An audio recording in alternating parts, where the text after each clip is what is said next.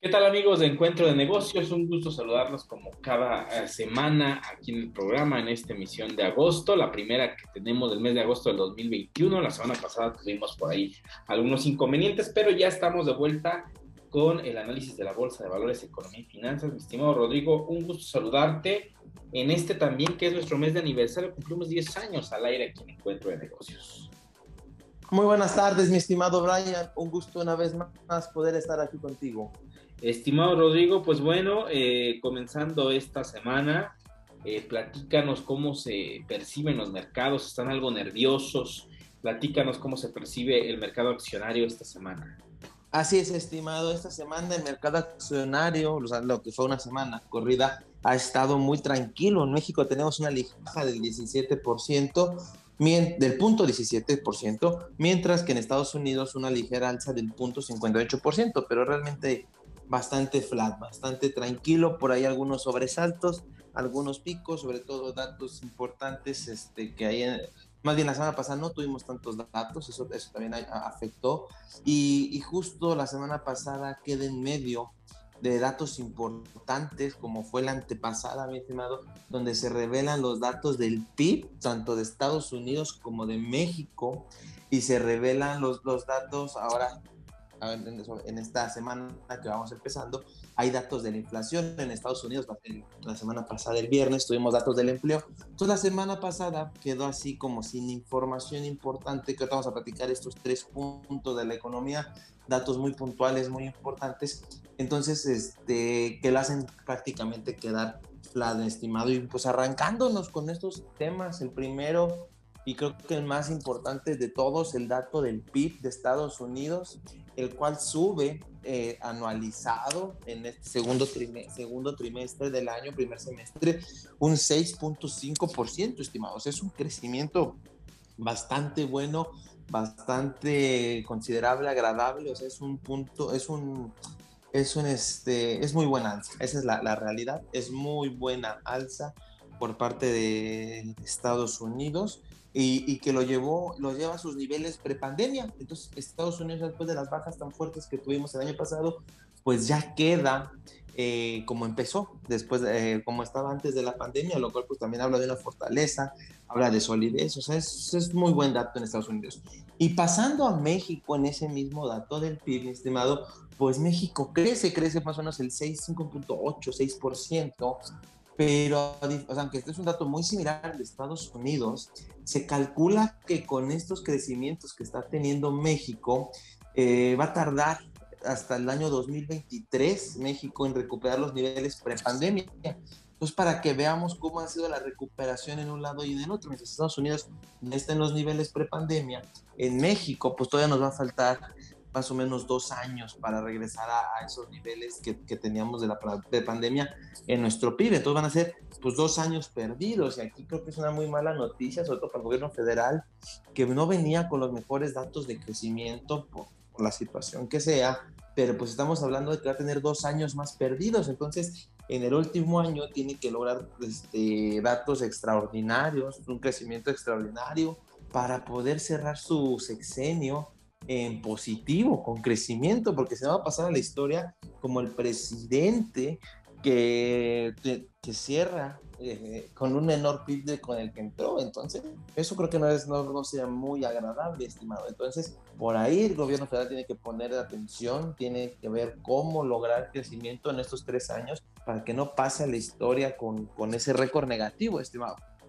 Así es, estimado. Es un dato duro que creo que pues sí pone a reflexión porque veníamos con eh, expectativas de crecimiento interesantes, que se tenía una expectativa antes de esta tercera oleada de, COVID, se tenía una esperanza de una expectativa positiva, pero pareciera que bueno, los datos hablan de que hasta el año 2023 eh, pues empiece a tener estos números previos al 2020. Eh, ¿Crees tú que eh, pues, llegara a componerse esta situación que estamos viendo, porque al final es esto, eh, la parálisis o semi-parálisis que luego hay, la desconfianza del consumidor, eh, que el consumidor nuevamente está pensándolo dos veces antes de poder adquirir algún compromiso y obviamente esto es una cadena que viene desde que las empresas eh, abren por completo, que si tienen menos ventas, obviamente la situación del empleo se convierte en un tema de riesgo, las empresas no contratan y bueno, el PIB prácticamente no se mueve.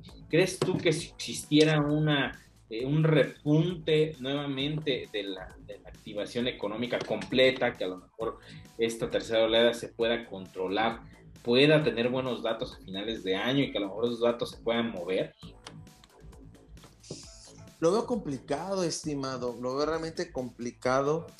Parte de lo que da los buenos datos en este trimestre es que justo estamos comparando el trimestre que viene de que fue eh, donde fue el encierro total hace un año. Estamos comparando un año contra un año, fue el encierro total y por eso este trimestre resulta ser ser tan, tan bueno, estimado, porque el año pasado fue muy malo. Entonces, creo que por ahí empieza. Ha habido fortalezas, por ejemplo, puntos a favor que hemos tenido, un crecimiento de remesas este, impresionante, récord. Cada mes tenemos récord de remesas enviadas, récord de remesas enviadas, y eso ayuda a dinamizar la economía, pero no está siendo suficiente. Se ocupa eh, sí se ocupa abrir más la economía, sobre todo enfrentar el empleo, porque el desempleo estuvo muy duro, o sea, mucha gente pero su trabajo, entonces esa gente está dejando de consumir y tenemos que recuperar el empleo, las, las empresas, poder volver a abrir. Sin embargo, pues lo dices, ¿no? Por otro lado tenemos la salud, que la tercera ola, aquí lo importante es acabar la tercera ola cuanto antes y poder regresar a, esta parte de, del, del dinamismo este, los trabajadores vacunarse, porque todavía hay una oleada muy fuerte, sobre todo en Estados Unidos, de no vacunarse y las empresas empiezan a hacer obligatorio, entonces ahí hay, hay reclamos. Entonces creo que por ahí es importante seguir con la vacunación y, poco a poco, aquí lo único la ventaja es que los niveles de muertes no están como al inicio o como en la segunda ola. Sin embargo, pues siguen siendo muertes altas, o sea, esa es la, la realidad. Entonces, eh, que lo importante no es infectarte, lo importante es que no fallezcas una vez infectado.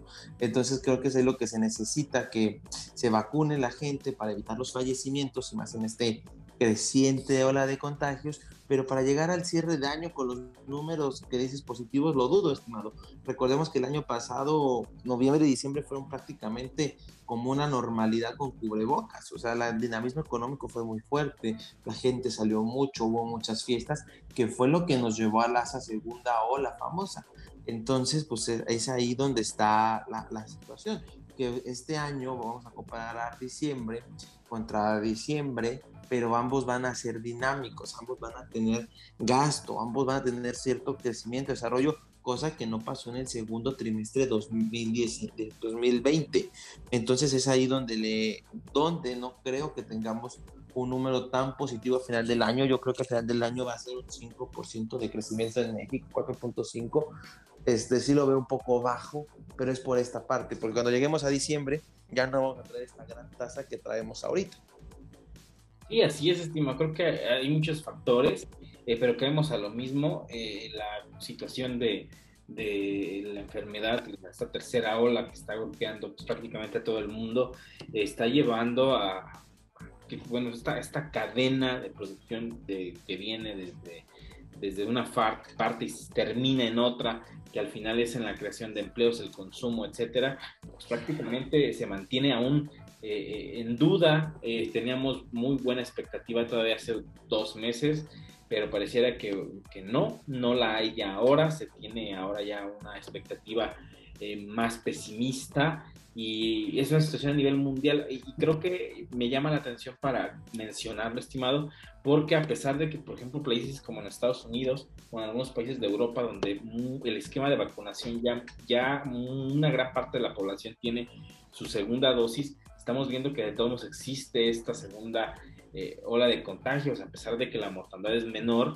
Eh, el problema es que eh, el, la, el contagio sigue siendo incluso muchísimo mayor y eso es lo que provoca que en los centros de trabajo y las, los lugares donde la gente puede ir a convivir y a consumir, pues se tienen que reducir los espacios y eso es lo que de cierta forma la economía lo está dando, los cierres parciales o las restricciones que puedan existir a, una apertura total como ya se estaba incluso imaginando en México, por ejemplo, el caso del regresar a clases eh, de forma presencial, eh, pues prácticamente ya es algo que no va a suceder, seguramente va a terminarse el año completo del 2021 con clases en línea para universidades y, escuelas de, nivel básico.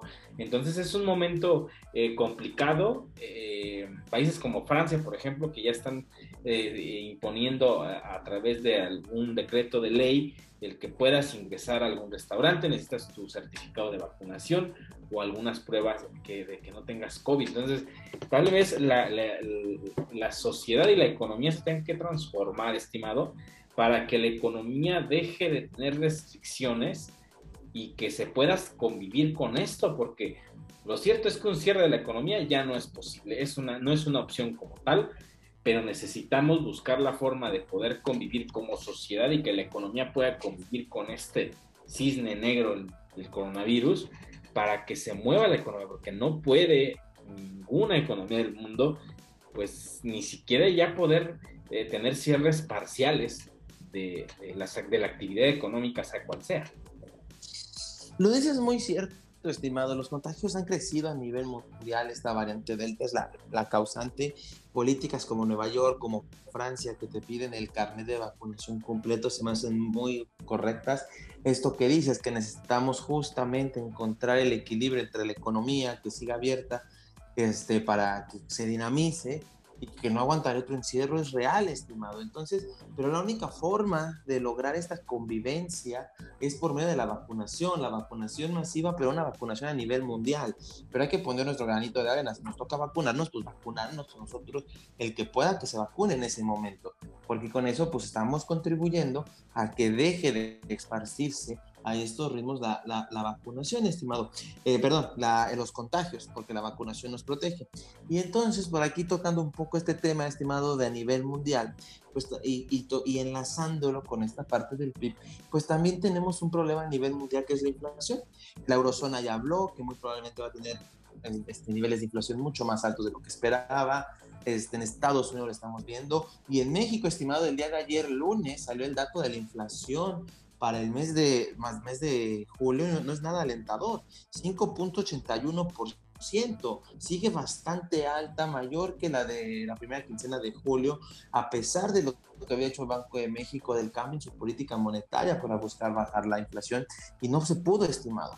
Y si esto lo comparamos contra el PIB que llevamos, prácticamente en términos reales estamos en cero, estimado. O sea, 6% de PIB contra 5.81%, pues el crecimiento está prácticamente en cero. O sea, es nada el crecimiento, punto 19%, estimado. Esto es nada. Y esto es muy importante porque esto nos puede llevar, estimado, ya se especula que el día jueves de esta semana, Banco de México va a volver a subir su tasa de interés por justo por esta situación, estimado, porque la inflación no se ha controlado. Entonces, como no se ha controlado la inflación, van a buscar volver a subir tasas para con este sentido, pues buscar reducir la inflación pero lo cual se está viendo lejos, estimado. O sea, yo creo esta inflación no, se platica mucho en Estados Unidos, se platica aquí en México, todos le decimos que es por cuestión del COVID, porque estábamos con una base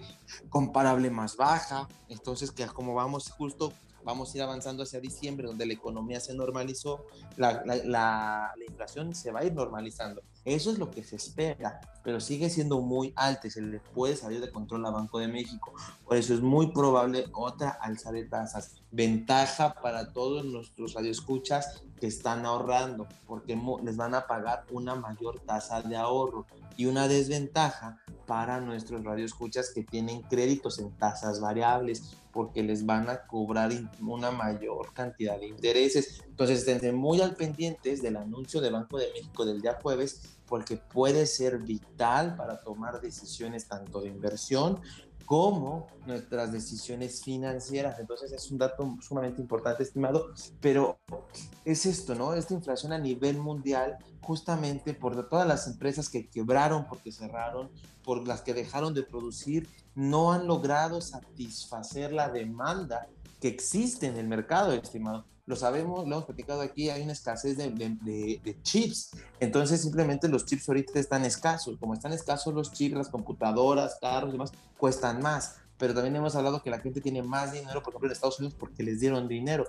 Entonces, justamente es lo que decimos, este, el que si les regalas dinero, la inflación se suelta. Entonces, tienen más dinero para gastar. Y lo mismo lo vemos, tenemos más remesas en México. ¿Por qué? Porque la gente de Estados Unidos tiene más dinero. Eso permite que nos manden más dinero. Entonces, vemos cómo está interconectado toda esta, cuestión económica. No ha habido una recuperación este, pareja a nivel mundial, de todos los que tienen dinero, pues están dispuestos a pagar un poco más por satisfacer sus necesidades. Y esto pues ha hecho que los precios se impulsen. Tenemos el caso del petróleo, también platicado aquí. Eh, que la OPP iba a, aumentar la producción, pero lo, tenemos máximo de 3, 4 años en el precio del petróleo, que hace que la gasolina suba, que hace que los combustibles del avión suba, de los buques. Entonces el estar trasladando mercancías es más caro ahora que hace un año, porque el petróleo está más caro, entonces eso también pega en el precio final. Entonces vemos esta interconectividad de la, de la economía, que no es solo una decisión de México, el controlar su inflación, Banco de México va a hacer lo suyo con con las armas que tiene, pero es poder controlar la economía a nivel, a nivel mundial, estimado. Y eso es lo complicado. ¿Cómo? Eh, es esa, esa cuestión de subo tasas para bajar el dinamismo de la economía, pero controlar la inflación, o dejo la inflación suelta para que la economía siga recuperándose. Entonces, creo que esto en 10 años en los libros de texto va a ser referencia. Vamos a ver si la política económica, toda esa teoría que existe, realmente funciona y funcionó, o realmente lo que, lo que existía de política económica hasta hoy fue falso y en la realidad no se pudo aplicar. Estimado, va a ser bastante interesante en unos años leer estos libros de texto, leer las historias de lo que pasó y ver qué, cuál fue el resultado final, porque toda la teoría económica puede estar en juego, estimado.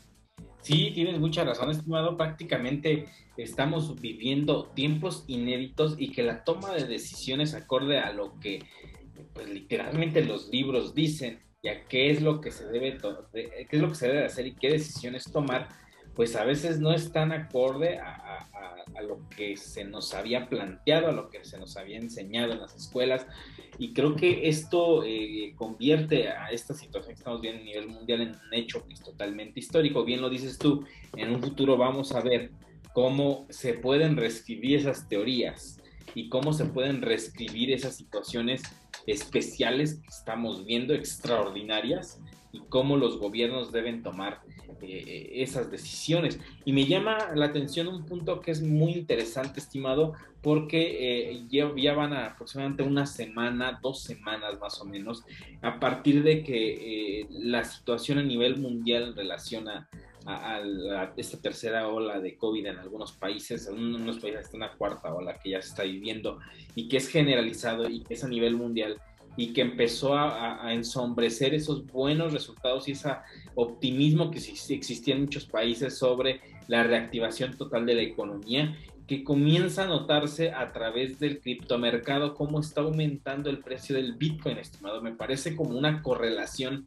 entre el que se comienza nuevamente a tener temor en los mercados ante las economías que están prácticamente buscando estrategias de no cerrar y mantenerse a flote y el alza del criptomercado, estimado, ¿hay una relación en ello? ¿Has notado que esta correlación se está dando? Sí, mire, estimado, tenemos ahí una relación por parte de la inflación, que es parte de lo que el criptomercado dice, que ahí no existe la inflación, porque al ser limitados, pues no puedes imprimir más o generar más, más criptomonedas, y entonces con eso controlar la inflación. Entonces le da esa cierta certeza a los inversionistas, entonces pueden estar entrando por ese motivo, pueden estar entrando como compras de oportunidad al estar más o menos un 50% abajo de, sus máximos.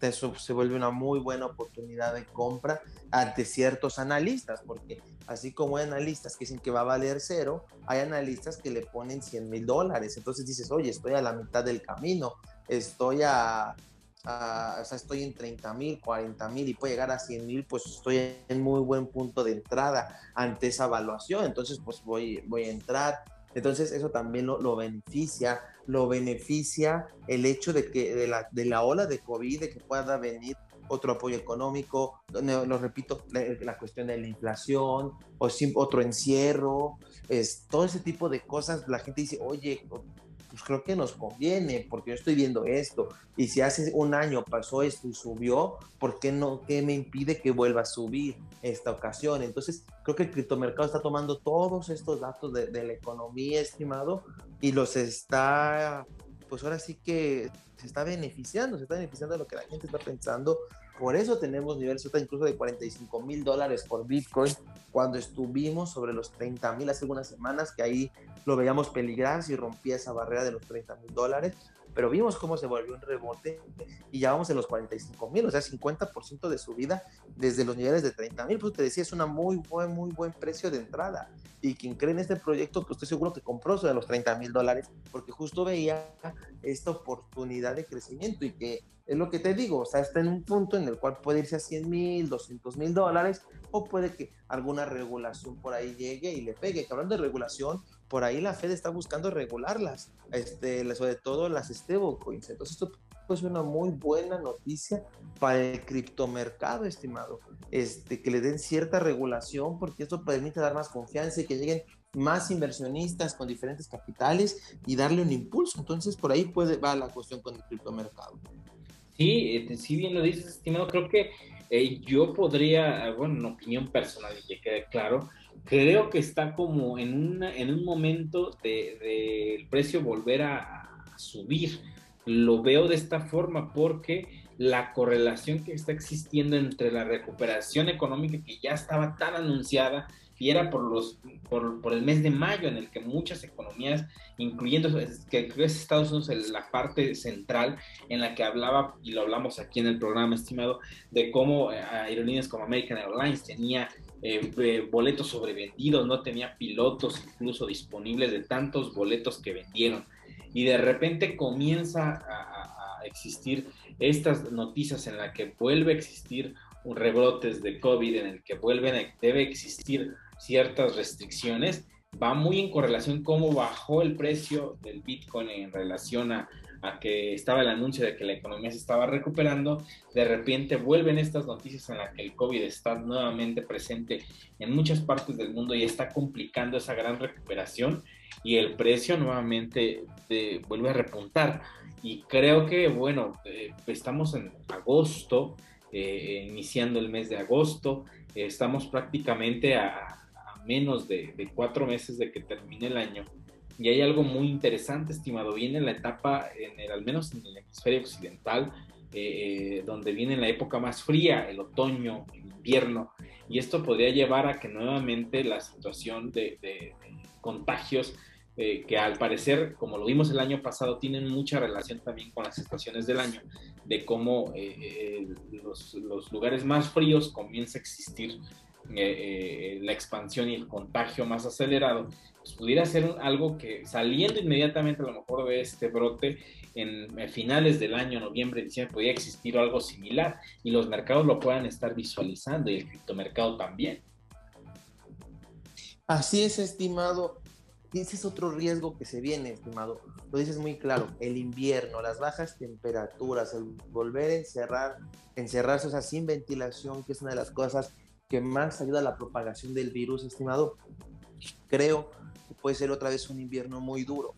Mi cálculo contra la historia, estimado, es que después de esta tercera ola, prácticamente la pandemia debería de terminar, porque ya con una tercera ola estamos hablando de prácticamente que todos están contagiados y que la vacunación pues ya, ya está corriendo, va muy bien, que va a terminar. Entonces yo quiero pensar mis cálculos históricos es una, son tres olas. Eso pasó con la peste negra en, en, España, fueron tres olas. Pero aquí lo que pudiera variar este cálculo es la cuestión de que esa vez fue en España. Ahora estamos hablando de un mundo totalmente este, interconectado, donde no solo es una región, sino es a nivel mundial, que puede generar estas variantes que puedan ser sumamente más contagiosas, estimado. Entonces eso es realmente lo que a mí me preocupa. Y, creo que eh, en caso de que mi cálculo esté equivocado, este, diciembre, bueno, el, invierno, se va a encargar de demostrarlo, estimado. O sea, creo que el riesgo está sobre todo en el invierno. Sí, así es, estimado. Se vienen tiempos eh, complicados para tener, estar muy pendientes de qué va a suceder, principalmente cómo se desarrolla esta tercera ola, cómo avanza la vacunación, que la vacunación ha ayudado muchísimo, que la gente a lo mejor sí pudiera contagiarse en caso de que suceda, pero sale más rápido de su cuadro de infección. Eso es muy claro. Hay que vacunarse sea como sea, no importa lo que las noticias digan, hay que vacunarse porque más fácil y más rápido vamos a salir de esta eh, situación que estamos viviendo. El tema aquí es que se, siguen existiendo contagios y aunque a lo mejor no sea tan mortal como antes, eso es lo que hace que la economía se paralice, las restricciones de movimiento, que los lugares tengan eh, eh, pues, menos aforo y por ende pues hay menos ventas. Si hay menos ventas, pues obviamente hay menos ingresos y se, se, demanda menos eh, puestos de trabajo. Es un, es un ciclo, obviamente, que se, que, que, se comienza a, a, romper y se vuelve sumamente complicado, pero lo, estaremos viendo aquí, estimado. La verdad que hace dos meses veíamos números muy optimistas, ahora no podemos ser tan optimistas, pero sí poder estar eh, eh, viendo cómo se desarrolla no solo en México, sino a nivel mundial esta situación, porque al final es una situación global, no solo está pasando a México, está pasando a nivel mundial y, lo cierto es que las economías no van a cerrar, ninguna economía va a soportar un cierre. Y si llegara a haber un cierre de ciertos sectores, estimado, créeme que yo no veo que algún sector vaya a sobrevivir si lo vuelven a cerrar porque es, ya un, caminar muy accidentado durante este año, más de año y medio, en el que algunos sectores que fueron los últimos que abrieron, pues obviamente han sido más lastimados y que ahora que se les impide tener un aforo casi total, pues los vuelve nuevamente a golpear y, y prácticamente pues no hay otra opción de tener a un cierre total, a lo mejor un aforo reducido, pues mejor un aforo reducido, así al menos hay una venta parcial de, lo que ofertas en tu, negocio.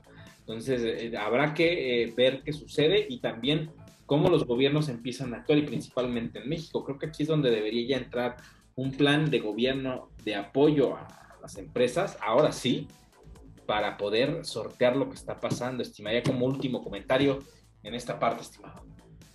Así es, estimado. Este es un problema por la cuestión fiscal, estimado. Puede venirse nuevamente un déficit fiscal, que fue por lo que en su momento el gobierno no decidió dar apoyos, que nosotros, yo aquí lo, lo critiqué, dije que no era la cuestión correcta. Después, cuando viene a lo de la inflación, dije que me había equivocado, de que un déficit fiscal hubiera sido mucho peor en la inflación. Entonces, que el gobierno había tomado una buena decisión. Hoy como te lo dije hace rato, creo que toda la teoría económica, estimado, está en duda. Entonces, ahora sí que creo que cualquier decisión puede ser buena o mala, porque las decisiones que se han tomado han resultado que en la teoría son buenas, en la práctica han sido malas. Entonces, creo que la decisión que se tome al final va a ser la correcta. Creo que esta vez me voy por ese lado, porque ya nos ha demostrado esta pandemia que la teoría económica se le, la está haciendo a un lado y al final los resultados son totalmente contrarios a lo que se espera. Nos escuchamos aquí la próxima semana, aquí en el 104.3 de FM Radio Nicolaita, en estos 10 años, 10 años de encuentro de negocios. Yo soy Brian Ramírez y recuerden, somos el único programa especializado en temas de negocios de la ciudad. Hasta la próxima.